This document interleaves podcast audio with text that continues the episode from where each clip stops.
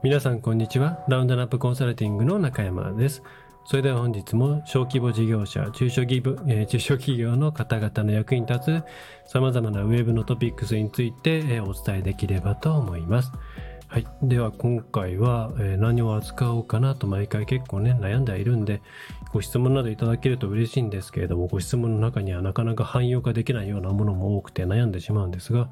え今回はですね、うんネットショップというところについてやっていこうかなと思います。ただ、この、じゃあネットショップをね、一番多いのはネットショップをこれからやろうと思うんだけれども、どういうところに出店したらいいのかとか、それからね、商品性をどうしたらいいのかとか、あるいは何でしょうね、うん、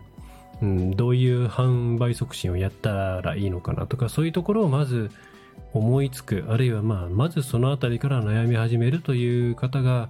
多いんじゃないかなというふうに思います。で、これは、ままずやっぱり第一に売り上げを立てなければいけないという特に経営者の方々の気持ちを考えれば、まあ、まさにその通りであって、えーそこから入っていくということ自体に全く異論はないんですけれどただ、大前提としてもう一つ一歩前の段階で押さえておいていただきたいポイントがあるなというふうに毎回思うので、えそれについて今回は扱えればと思います。で、それがじゃあね、何かというところなんですが、うん、シンプルに言うと、ネットショップってそんなに楽じゃないっていうところなんですね。それは売れる、売れないという話ではなくて、売れようが、売れまいが、まあ売れないが、まあ売れようがかな。売れようが売れまいが、あの、それに必要な工数っていうのは相当増えるっていうことなんです。うん。感染症間でいろいろ特に飲食店ですよね、えーが成功していった事例っていうのはたくさんあったと思うんですが、あれは社会全体がそういう仕組みを作ろうとしている流れがあったっていう背景を前提にしておかないと読み違えるかなというふうに思っていて例えば一番一番かなうん通販通販というか、まあ、ネットショップで大変なのって物流だと思うんですね。物を運ぶ、えー売るだけだったら簡単でで売るだけだったら簡単なんでデジタル系の販売、まあ、無形物を売るっていうものが一般人にの中ではね、えー流行るというか一時情報商材なんかはそういう部分があったんでたくさんの人たちが手を出したわけなんですけれども、まあ、物を運ぶっていうことはお金もかかるし手間もかかるし、えー非常に大変なんですね。でそれが大きなボトルネックであったわけなんですけれども感染症下では、まあ、社会がちゃんとね社会を維持するというかん、えーとミッションもあればあるいは飲食店とか、まあ、ちょっとね旅館業とかは助けられなかったと思うんですけども、まあ、飲食とかそういったところが生きていくための手段をみんなでね守っていこうとか育てていこうっていう機運があったので例えばその UberEats とかそれからそれ以外のまあ出前館とかいろいろそういう配達系とかに関してえそれはやろうっていう人も多かったし需要があったから、えそこに対して人はいっぱい来たしまたいろいろね問題ももちろん起きていましたけれどもそこにそれに対して皆さん寛容な目で見ていたし、えそして、えまあ、サービスを提供する側としてもそれを使う飲食店さん側に対してまあなんでしょうねもうある意味通販のものを運ぶところのライフラインになっていたわけなんですけどもじゃあだからといって値上げをしたいとか、うん、なんか今日は、えーそう厳しい、レギュレーションをかけたりとかそういうことはなかったじゃないですか。でそういうふうに、まあ、ある意味守られて、えー会えー社会全体の正義として進められていた状況だったので、えーまあ、そんなになんでしょうね結構スムーズに進んだと思うんですよみんなでノウハウを共有したりとか普通はやらないようなことやってましたよね。でそういう中でまた飲食とかの場合って、えー普段やっている業務フローの中でまあ、カウンターからお客さんに持っていくのか、カウンターに、ウーバーイーツにとかにの方々にね、取りに来てもらうのかっていう大きな2つの違いぐらいしかなくって、そもそもの業務フローをそこまで大きく変える必要がなく対応することができていたと思うんですね。でそういった、まあ、実はそれほど難しくない、えー、既存の業務フローの一部を分岐させるだけ、また会計に関しても、これはお店にもよると思いますけれども、まあ、ウーバーイーツ側と、まあ、ウーバーイーツだけじゃないんですけどね、出前館とか、あとなんかいろいろいくつかありましたけれども、どこも、えー、中小企業でも分かりやすいような仕組みをね、あの、用意してくれていたはず。えー、なんで、えー、それほど実際対応は大変じゃなかったのではと思います。もちろんそれをどう販売促進していくかとか、えー、売上をちゃんと、売上というか、粗利をキープしていくのかとか、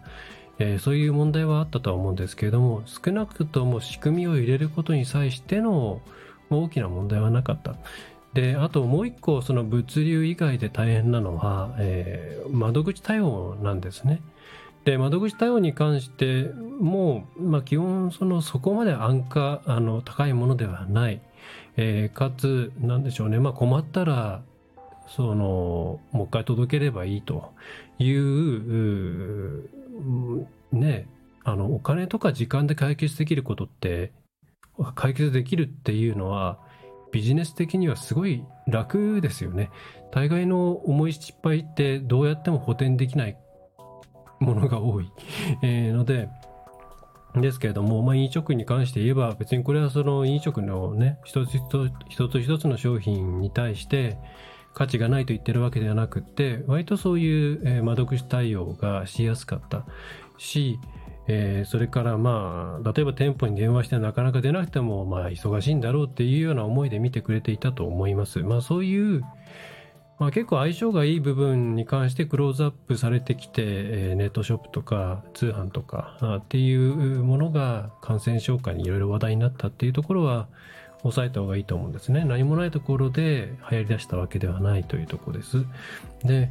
じゃあそれに対して今この瞬間に始めようとする場合ってもともとそういう業種ではなくて全然違う。例えば製造業さんとかですね、えー、それからなんだろうな、まあ、B2B のサービス業さんとかで、えー、例えば事業再構築補助金を受けるときにネットショップをね一緒にやるとかそういう新たな販売チャンネルを増やすからっていうところで、えー、計画を立てたりして入ってくるケースもあればうんまあ、全体として世の中が通販という、まあ、リモートワークとかですね通販という流れだからうちもそこについていってやっていこうというような、まあ、本来の業務としてはあんまり通販と縁がないんだけれどもこれから販路拡大とかあるいは、えー、収益の安定性を図るための一つのチャンネルとしてやっていこうっていう企業さんが、まあ、今とか去年とか結構参入を試みていたように思います。でその時にやっぱりですね皆さんぶつかるんですね、えー、どういうことかというとこれ冒頭にやっと戻るわけなんですが、えー、自分たちが思っていた以上に通販って大変だっていうことなんですよ。うん。あのー、モールに出店するのか、自社 EC やるのか、えー、まあ、その半分ぐらいのところで Shopify とかね、まあ、 Shopify も事実上は自社 EC に近いのかな、えー、ってやるかって、そういう問題は、そういうところのセッティングっていうのは、ある意味、まあ、代わりに誰かにやってもらえますし、えー、それに、まあ、人海戦術でやれることではあるんですよね。で、ただ一番大変なのは、その後ろにある、例えばじゃあお金のね、入りくりの管理をどうするかとか、えー、どういうタイミングで内部で発送のプロセスをね、行うのか、伝票の発行はどうするのか、どこの業者に頼むのか、在庫はどうするのか、ね、えー、それから、なんだろうな、どういう梱包にするのか、クレームがあった時にどういう対応にするのか、こういうところって、ものすごく大事で、えー、大事で、本当にそこで失敗するとクリティカルなんですけど、結構ですね、その今まで、まあ、業界的に言ってもそういう通販とか、えー、みたいなところをやってこなかった会社さんは、ここで結構ぶつかるんですね。で、登録は商品は登録しました。えー、まあ、決済も、そのね、設定されているものに関して申し込みました。で、肌じゃあ実際に回そうと思ってきたときに、いつこれ、ね、チェックするのと。で一個一個送るよりまとめて送らなきゃいけないけども契約とか必要なのとか入金のタイミングってどれがいいの、えー、返品した時にはどういう会計処理にする方がいいのとか様々な問題にぶち当たってでそれは決して無視できないものではなくてやっぱりちゃんとクリアしていかなければいけないものなんですよね。会社同士ののいわゆる B2B の取引だけやっていると本当にそういう B2C 系の取引やった時に思わぬいろいろなうん考えなくてはいけないことっていうのがに出会うので、えー、そこをこれから、ね、今これを聞いている方が、えー、考えてるあるいは実行中だったりする時にはあのシミュレーションした方がいいですちゃんと。ね。でその時にもう本当人増やさなきゃいけないとか、えー、既存の人の業務時間の何割かをそこに貼り付けなければいけないとか先に、えー、周りの例えば物運ぶんだったら施工店さんじゃあ施工店さんえっ、ー、と運輸会社さんの方にちょっと相談しに行った方がいいとかですね。高いですからね、単純に値段も。えー、それとか、あとは、じゃあ電話窓口設けるって言ったら、どういうルールでやんなきゃいけないのかとか、どういうエスカレーションするのかとか、ね、メールもそうですけれども、いろいろなことに多分、いきなりぶち当たると思います。で、それをちゃんと一個一個クリアしていかないと、物がせっかく売れてもですね、返品になったり、悪評判が広がったり、後に続かない状態になってしまいます。なので、えー、今から、えー、ね、この JNET にあるようにですね、えー、店舗に加えてインターネットショップを始めたいと思っているんですが、ということを考えている方は、売ること、その、どこのモールとかですね、なんか決済がなんとかとか、納期どうするかとかですね、そんなことは、あの、去っておき、まず、えー、お客さんに、うん、ね、あのお客さんに不満を感じさせることなく物を届けるところまでが自分たちにできるのか。そしてそれを行った時に採算取れるのかというところを考えてから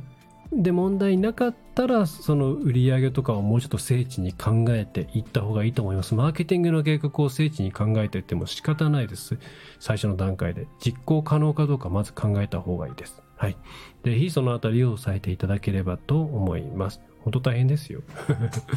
あの、そう、いきなり通販とか、テレビとかに露出して、高市さんが、毎回言うのは、電話が、の対応で死にましたとかですからね。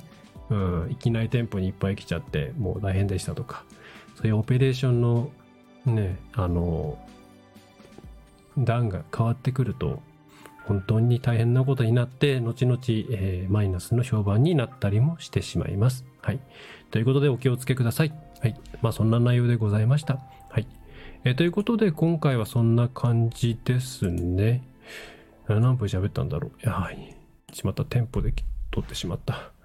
短めに収まったと願って、えー、こんな感じにしたいと思います、えー。それでは今回の内容としては以上になります。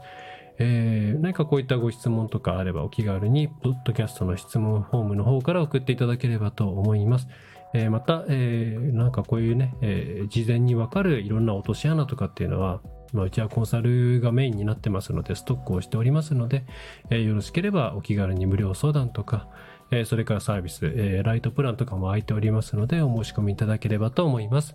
えそれでは最後までお聞きいただきましてありがとうございました。え中小企業、小規模事業者専門のウェブコンサルティング及びウェブ、え全般のサポートですね、制作なんかもやっています。えラウンドナップウェブコンサルティングの中山がお送りいたしました。えまた次回もよろしくお願いいたします。